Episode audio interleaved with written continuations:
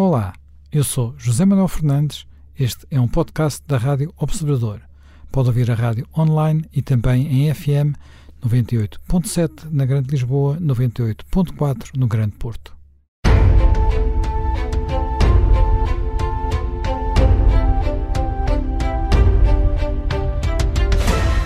Bem-vindos de regresso a mais um Conversas à Quinta e hoje vamos viajar até a Ásia Central. Uh, inicialmente e depois regressamos à Europa e à crise na Ucrânia, mas sempre em torno da Rússia.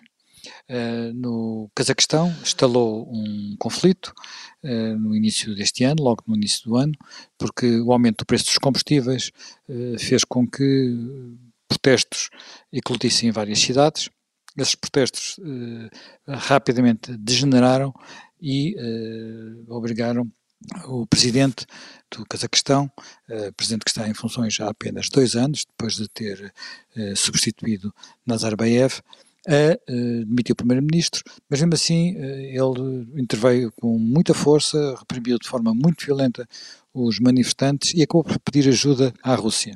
Putin não se fez rogado, enviou militares e uh, já esta semana uh, disse que não estava disponível, que a Rússia não estaria disponível para aceitar aquilo que ele chamou de revoluções coloridas. No fundo, as revoluções democráticas que ocorreram em países como a Ucrânia, como a Geórgia, em enfim, em décadas passadas, e que a Rússia vê como revoluções instigadas pelo Ocidente e, de alguma forma, revoluções anti-Moscovo.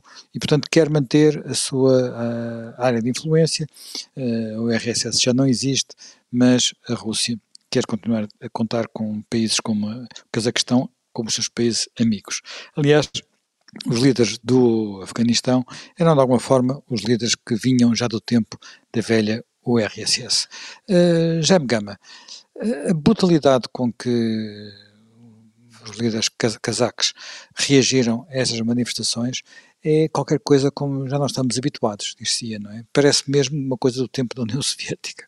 Sim, é, é expedito, é duro, é forte, mas também é surpreendente como há a eclosão eh, de todos aqueles protestos que aliás já tinham existido há alguns anos e que levaram à admissão do então presidente, que já estava no poder há algumas décadas, que é quem fez a transição eh, do Cazaquistão República Soviética para o Cazaquistão eh, independente, na Azerbaijão. Sim, foi um daqueles líderes que ficou, uhum. do, ficou do, da URSS e passou para, para, para um país. É, um este é bem um oligarca. É presidente, Sim, este atual presidente foi um herdeiro dele, é, mas é um homem que tem uma formação diferente, eh, vem numa família, eh, digamos, com mais eh, envolvimento cultural, diplomata do tempo da União Soviética, teve altos cargos nas Nações Unidas e toda a gente achava que ele era uma espécie de marionete do anterior, porque o anterior também reservou para si o título de presidente do Conselho de Segurança Nacional e, ao que se diz, jogava muito em projetar a filha para vir a ser a líder do, do Cazaquistão. Isso não aconteceu.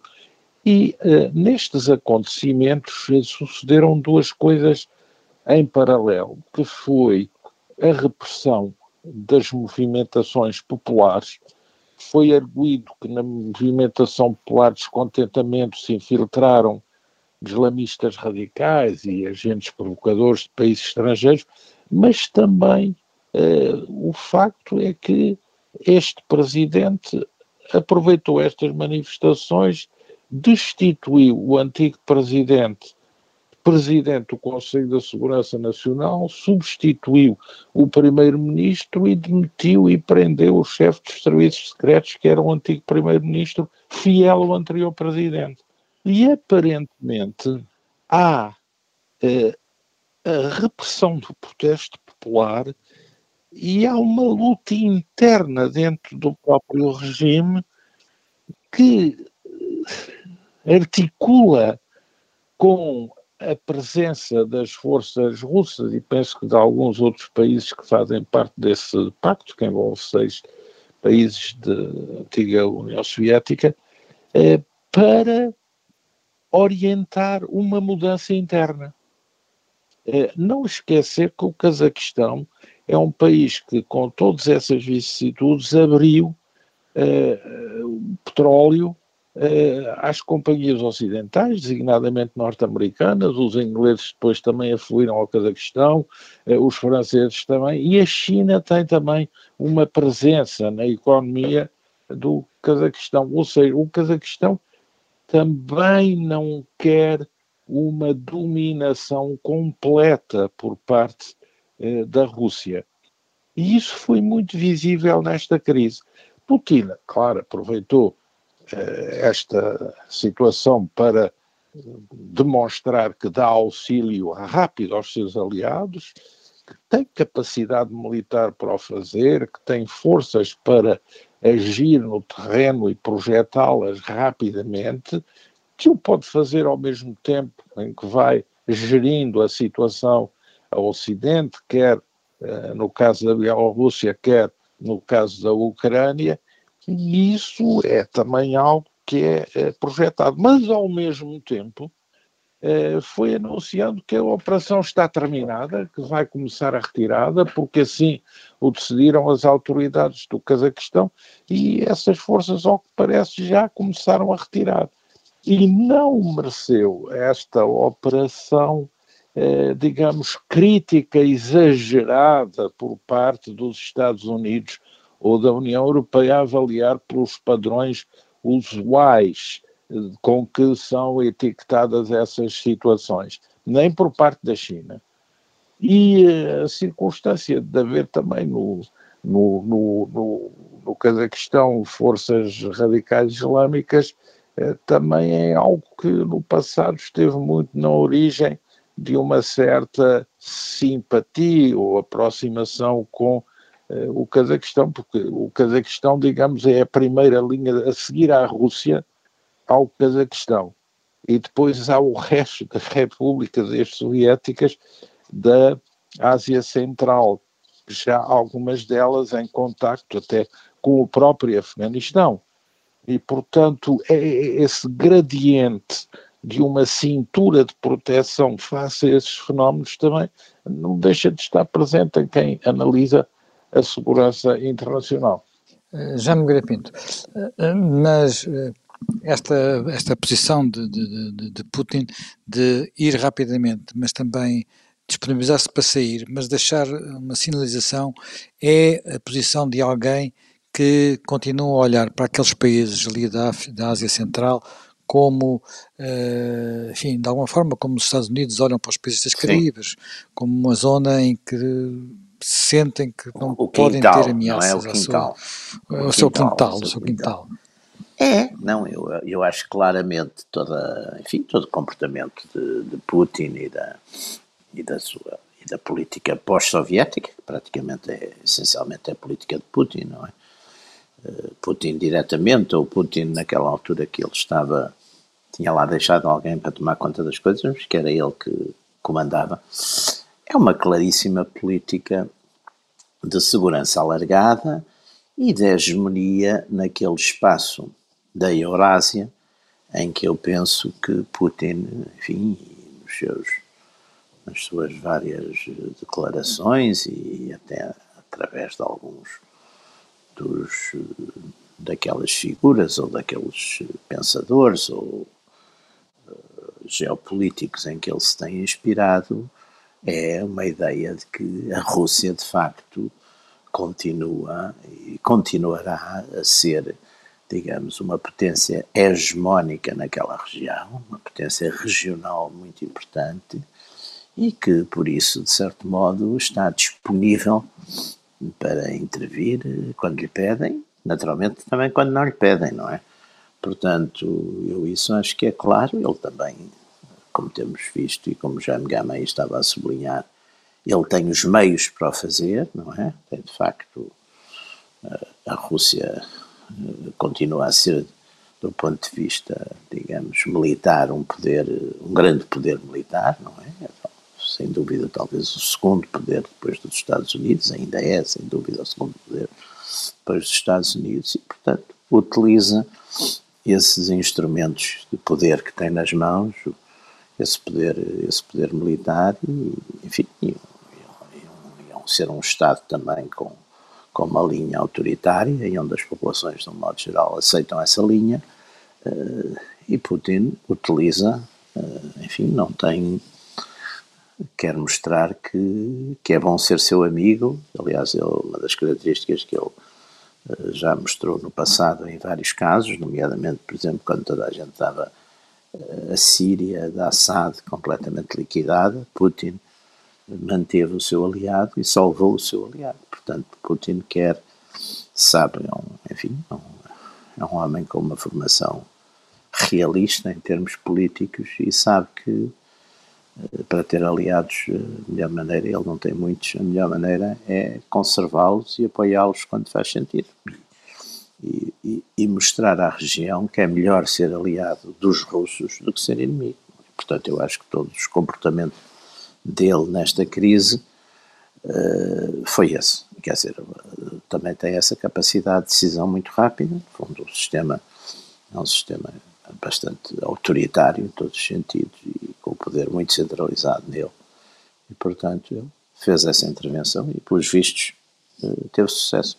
Jaime Gama, o, o, esta uma das dos motivos, porque eh, invocados pelo Presidente para, para digamos, para violência, para o rigor, para a forma como foi, como ele processou a repressão das manifestações, foi eh, a invocação de que havia ali uma destabilização islamista, eh, de estrangeiros e de islamistas.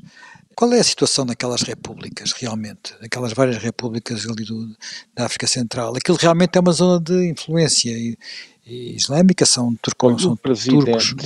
O, o, presidente do Cazaquistão até fez uma intervenção em que referiu que nessas forças incluía alguns interesses ligados às companhias petrolíferas estrangeiras que o anterior presidente instalou no Cazaquistão.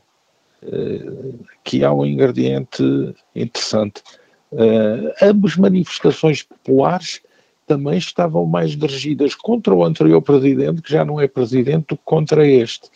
E uma das medidas que tomou este presidente foi anunciar a criação de um fundo a financiar por as companhias petrolíferas estrangeiras eh, dedicado a fazer obras de reparação social e de eh, apoio a áreas carenciadas. Portanto, aqui há também essa, há também essa nuance.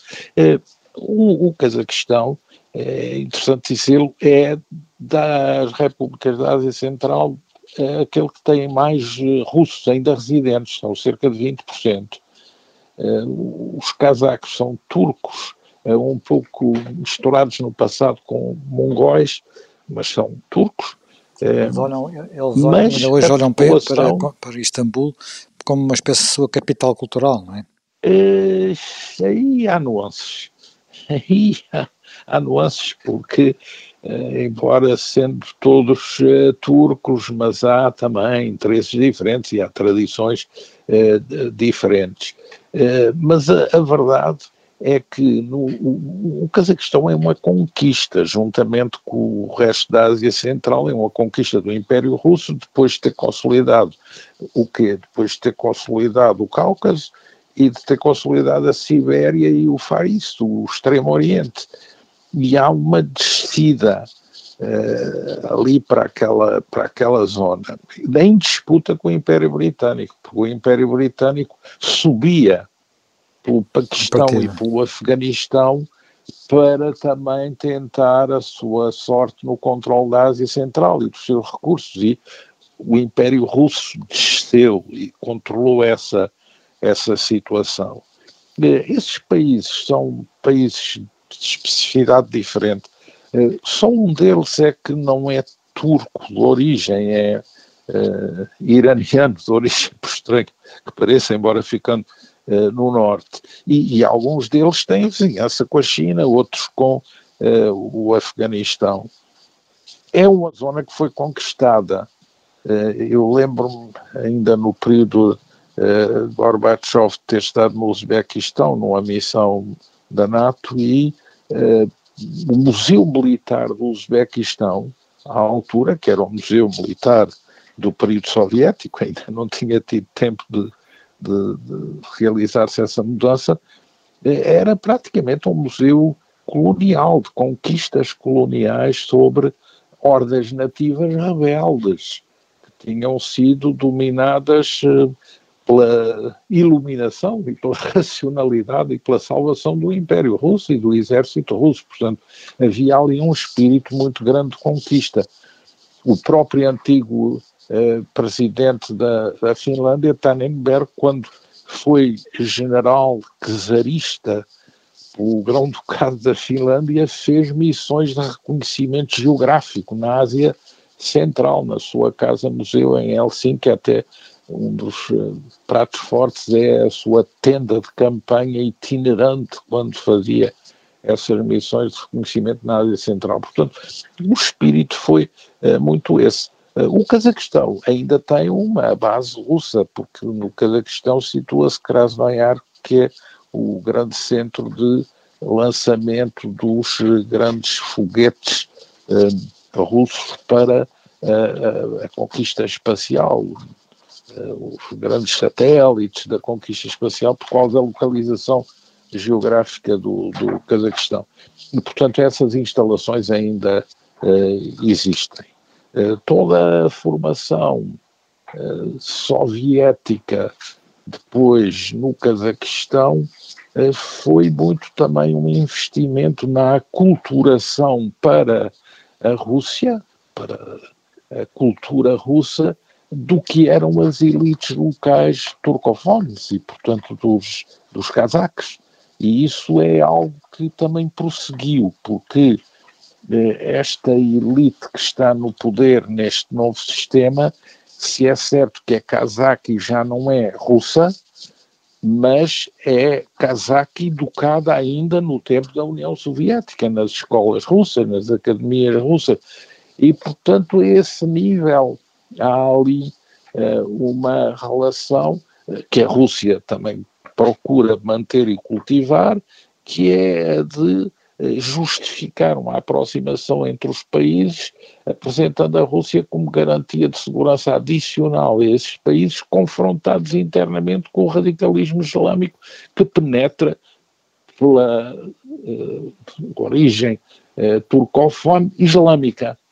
E, portanto, pois. isso também joga ali o seu papel e a sua, e a sua função. Essa estrutura mantém-se. Chamo me Pinto, eh, eh, isto foi uma ação, eh, digamos, com uma energia inusitada, no entanto, praticamente não houve reações da parte das diplomacias europeias, ocidentais, houve alguma quase indiferença relativamente ao que se passou na, na, na capital cazaque. Porquê? Pensa-se que isso é uma zona tem a ver com os russos, não temos nada a ver com isso, é-nos é indiferente?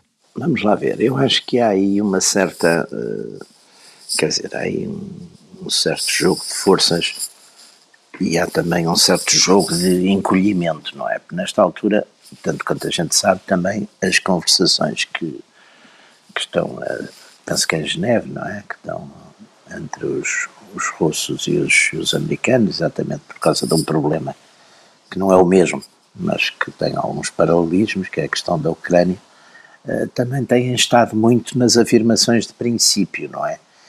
Eu acho que os ocidentais também têm eh, a noção, acho eu, e os Estados Unidos têm a noção hoje em dia de que há um inimigo principal, e esse inimigo principal, com razão ou sem ela, que parece estar a desenhar-se pelo seu poderio e, bem, não é só não é só da parte desse inimigo principal, é nos próprios comportamentos dos Estados Unidos parecem apontar para que, digamos que o designado inimigo principal é a China.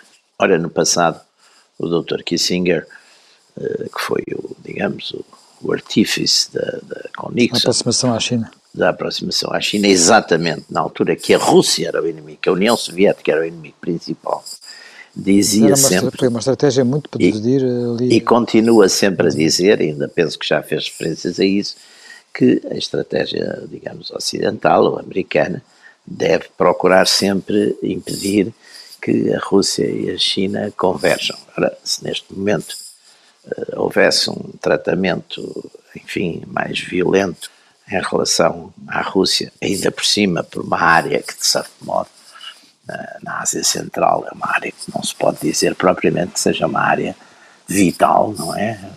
Para o Ocidente, para a NATO, ou, quer dizer, a Ucrânia é outra questão, não é? A Ucrânia tem outras implicações. Agora, do ponto de vista geográfico, geopolítico, não podemos achar que, uh, quer dizer, que, que, fizesse muito sentido, uh, se já não faz muito sentido e se já há grandes dúvidas se alguém vai morrer pelo Donbass, muito menos agora por, enfim, pelo Cazaquistão, não é? Portanto, eu acho que não me admira que, enfim, tenha, tudo isto tenha algum, tenha havido um certo apagamento e um certo esquecimento, um, ou um olhar para o lado, neste caso, até porque também, também temos aqui uma outra coisa, que isto resolvesse muito depressa, não é? Naturalmente, se as coisas tivessem sido mais mais complicadas, mais lentas, se tivesse havido um maior, eh, enfim, maior resistência, não é? Talvez, talvez não tivesse, eh, talvez mais tarde ou mais cedo tivesse que haver alguma manifestação. Assim, eu acho que também, de certo modo, a rapidez com que a situação foi resolvida, não é, pelas forças, pelas forças russas e aqueles seus aliados, que, enfim, que foram mais para compor o, o, o buquê do que propriamente para atuar, mas deu a ideia, pronto, o assunto está, está resolvido e, portanto, não vale a pena vir aqui ninguém socorrer que já tenha a situação resolvida. É? Portanto, eu acho que. Também essa é... sua interpretação, Jaime Gama? É, bom, nitidamente houve um certo olhar brando sobre o que se passou no, no Cazaquistão. É certo que as atenções estavam todas centradas no outro lado, que é a questão da Ucrânia, as conversações dos Estados Unidos, da NATO, com a Rússia, as eh, conversações que vão ter eh, também lugar com a própria Ucrânia na, na OSCE, as conversações que parece a Ucrânia também mantém com a Rússia e as iniciativas que no âmbito da União Europeia Macron tenta uh, lançar com a reanimação do grupo da Normandia, uh, portanto, França-Alemanha mais Rússia e, e Ucrânia para, para tentar, numa primeira fase, desescalar a situação e depois uh, avançar, porventura, numa solução para o conflito, e tudo isso com a ideia de uh, conter o risco dessa ameaça de invasão da Rússia uh, à Ucrânia, que não se percebe bem se é uma ameaça real, se é uma ameaça para efeitos diplomáticos, porque a Rússia também, a verdade é que uh, estava a sentir-se um pouco fora uh, das questões internacionais, na medida em que os Estados Unidos, ao centrarem todo o problema geoestratégico na sua relação com a China, uh, faziam um pouco diluir a Rússia. E a Rússia, digamos, eh, procurou, primeiro na questão da Bielorrússia, depois agora com estas manobras militares eh, junto à fronteira da Ucrânia, a emergir na cena internacional. E uma vez que os Estados Unidos tinham também mostrado ao sair do Afeganistão eh, uma certa caminhada para um uh, regresso a casa, a Rússia, porventura, terá feito jogar esta cartada para se sentar à mesa e, nesse, nesse sentido, conseguiu sentar-se à mesa com os americanos em Geneve, com a NATO em Bruxelas e, e com a própria OSCE, todo incluindo a Ucrânia e os países neutros, a Finlândia e a Suécia, eh, na reunião da, da OSCE. Portanto, e, entretanto, gesticulou esta ida ao Cazaquistão e a vinda para casa. Ou seja, eh, falou-se muito menos de China e voltou a falar-se da Rússia como uma entidade eh, determinante nas questões internacionais. Porventura Mas não acha, acha que esse era o objetivo de Putin? Putin tinha isso é, na cabeça? Putin estava, porventura, a sentir-se em perda e uma das maiores perdas de Putin é a comparação dos resultados económicos da China com os resultados económicos da Rússia. Isso Sim. todos sabemos. Isso, isso, não, tem, isso, isso não, tem, não tem maneira de combater, não é? Depois, é, tem maneira mudando o sistema de funcionamento do país, mas isso é o que não tem. Mas isso não se faz de um dia para o outro. É? Agora, eh, o uso da, da, da, do instrumento militar para se voltar a sentar uh, à mesa, neste caso, é, é nítido. Uh, a realização de exercícios na fronteira da, da, da Ucrânia, bom, para já, a anexação da Crimeia, depois praticamente já um protetorado estabelecido a favor de separatistas pró-russos nos dois distritos orientais da, da Ucrânia. Eh, depois, a intervenção de apoio eh, na Bielorrússia, portanto, ali em toda essa zona. Eu acho que Putin é um pouco alguém que, já não havendo União Soviética, funciona mentalmente como se ela ainda existisse e quer reganhar terreno eh, como se nada se tivesse passado. Ele considera, no fundo, que Gorbachev negociou numa posição de fraqueza.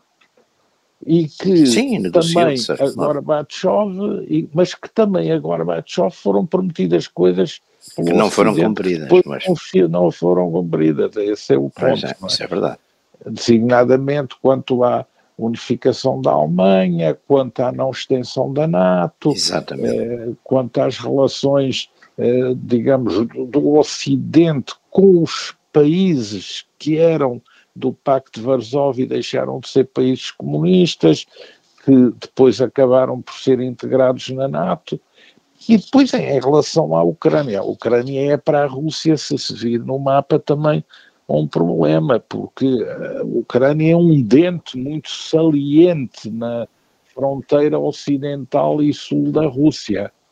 E, e, a Ucrânia é que dá profundidade estratégica à Rússia, no fundo, não é? E também ao Ocidente em relação claro, à Rússia. Ocidente na Rússia.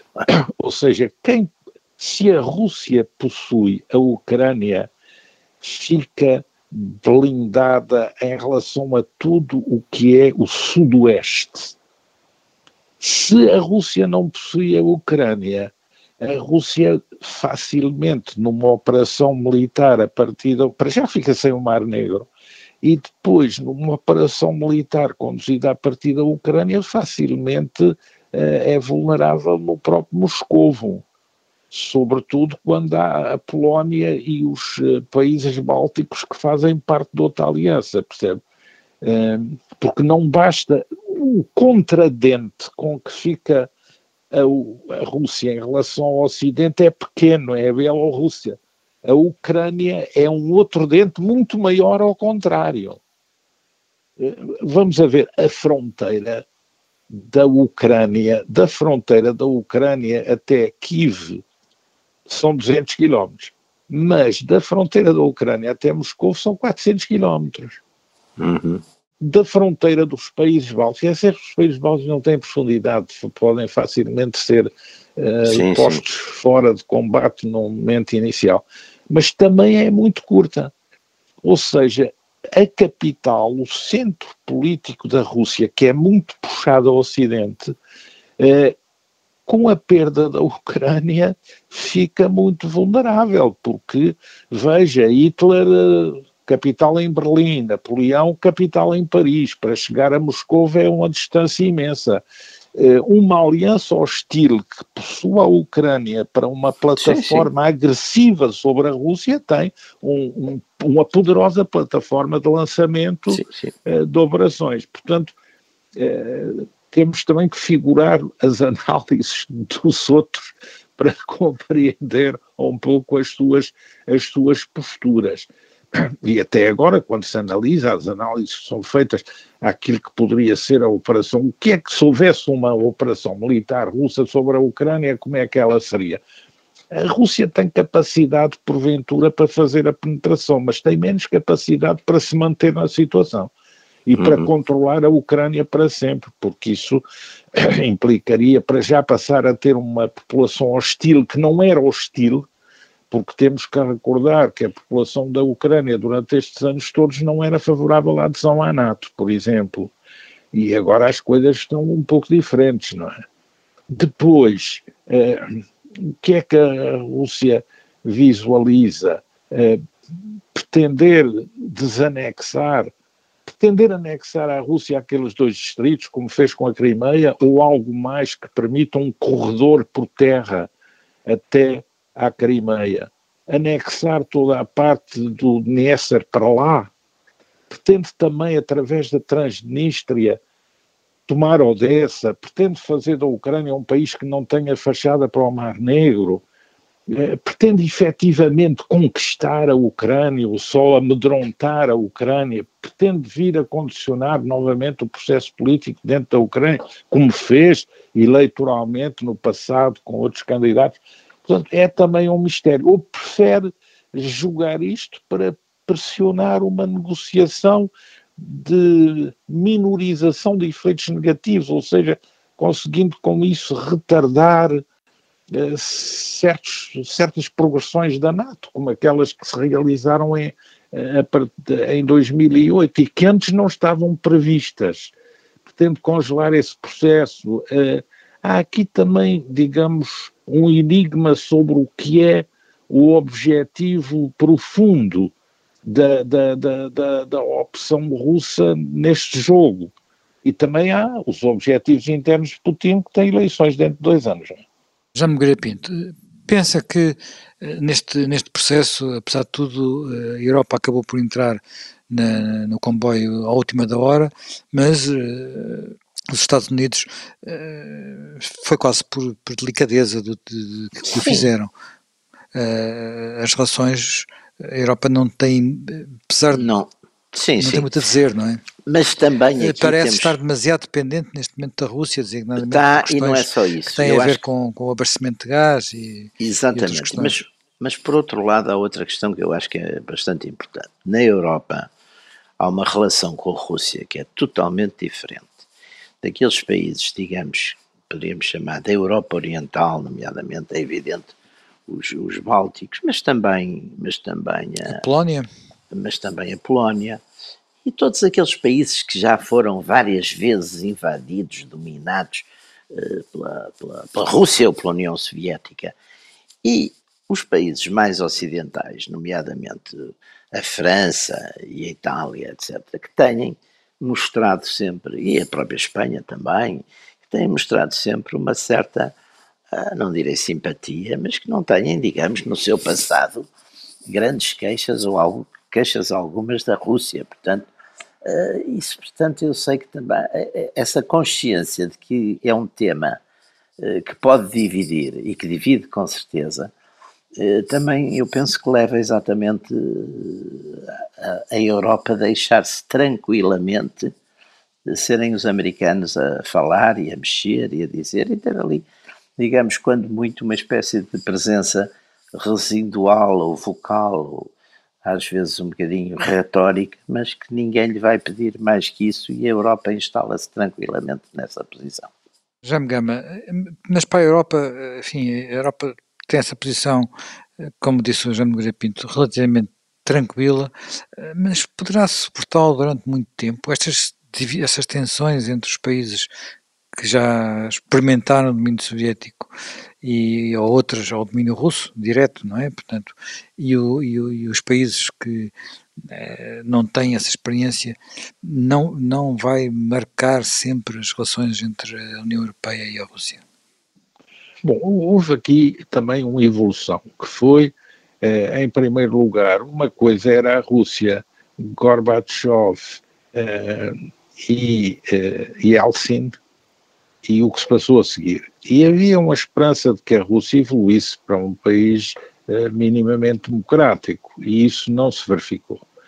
Depois, em relação uh, aos países da Europa Ocidental e da NATO, o, o core da política desses países era muito ditado por quê? Por uma síntese dos pontos de vista, Estados Unidos, Alemanha, Inglaterra, França, onde a ideia era de ter uma boa relação com o lado de lá, uma vez o lado de lá evoluindo. É, aliás, é nesse sentido, por exemplo, que George Bush pai, James Baker, Hans Genscher uh, fazem a Gorbachev imensas propostas conciliatórias sobre um modo de viver de futuro sem atrito. Bom, é, à medida em que se realiza é, esse conjunto de transformações na Europa de Leste, é, há países como os Bálticos, como a Polónia, como a Roménia, passam a pôr na agenda, por exemplo, da NATO, é, uma perspectiva diferente da perspectiva alemã. E depois, a partir de um certo momento, também encontram algum eco nos Estados Unidos. E então aí regressa uh, um certo antagonismo. A Geórgia também alinha muito com isso. Ou seja, há uma alteração do ponto de gravidade que define a política da NATO com a incorporação desses países na medida em que esses países têm atritos do passado, geográficos, eh, territoriais, culturais, com a Rússia. E a Rússia também na sua evolução não ajuda, porque também se radicaliza. Há aqui uma transformação que se percebe. E os Estados Unidos, ao mesmo tempo, neste novo contexto, resolvem considerar as questões do, do Indo-Pacífico mais relevantes, a China, e a chamada guerra antiterrorista, que, de certa forma, faz empenhar uma configuração das Forças Armadas com forças airborne, com forças de deslocação rápida, com forças eh, especiais, tudo isso que nós eh, conhecemos, eh, retirando um pouco do cenário principal a análise da balança de forças, que era convencional e nuclear no, no, campo europeu. Há aqui uma deslocação de temas, de interesses, de pontos de vista, de prioridades. E é isso que faz também o caldo de cultura para que estas tensões na Europa voltem a existir de uma forma mais acentuada. Depois eh, tivemos a questão da Geórgia, que é o primeiro balão de ensaio, tivemos a questão da Transnistria nunca resolvida, da Moldova barra Transnistria, tivemos a questão da Belarus e, e, agora esta questão da Ucrânia com, com a Crimeia e com os distritos do, do leste da Ucrânia. Portanto, hum, a Rússia também começou a redefinir uma agenda muito colocada em torno desta sua esfera de influência, desta sua definição de uma zona de interesses, eh, de um circuito à volta da sua periferia, onde também procura jogar e desestabilizar, e depois também eh, ganhando capacidade militar e projeção de forças. Não nos esqueçamos que a Rússia tinha treino no Afeganistão, em Angola, a Rússia teve treino na Geórgia, a Rússia tinha tido treino na Chechênia, a Rússia teve agora recentemente treino na Síria. Portanto, a, a Rússia não tem uma estrutura militar inerte e, e imóvel e tem uma indústria de defesa poderosa que também procura, eh, digamos, rentabilizar comercialmente com estas operações, porque atrás das operações vão sempre clientes para a aquisição desses materiais e desses produtos. Ou seja, há aqui uma evolução que ocorreu um pouco num relativo vazio eh, criado pela deriva de interesses para a questão da China e também pela deriva de interesses para a guerra antiterrorista, antirradicalismo, Afeganistão, o Iraque, as coisas do Norte da África. Uh, há aqui também uma área que foi um pouco uh, descurada. E, porventura, também a, a, a União Europeia uh, deixou de ter uma agenda onde estes assuntos ponderassem e pensou centrar-se muito nas questões internas, nas questões da eficiência económica, nas questões da sua relação comercial, não tendo uma grande abrangência quanto, quanto à totalidade destes pontos. Estes pontos. Bem, nós eh, terminamos aqui mais um Conversas à Quinta. Uh, reencontramos dentro de uma semana com um novo tema.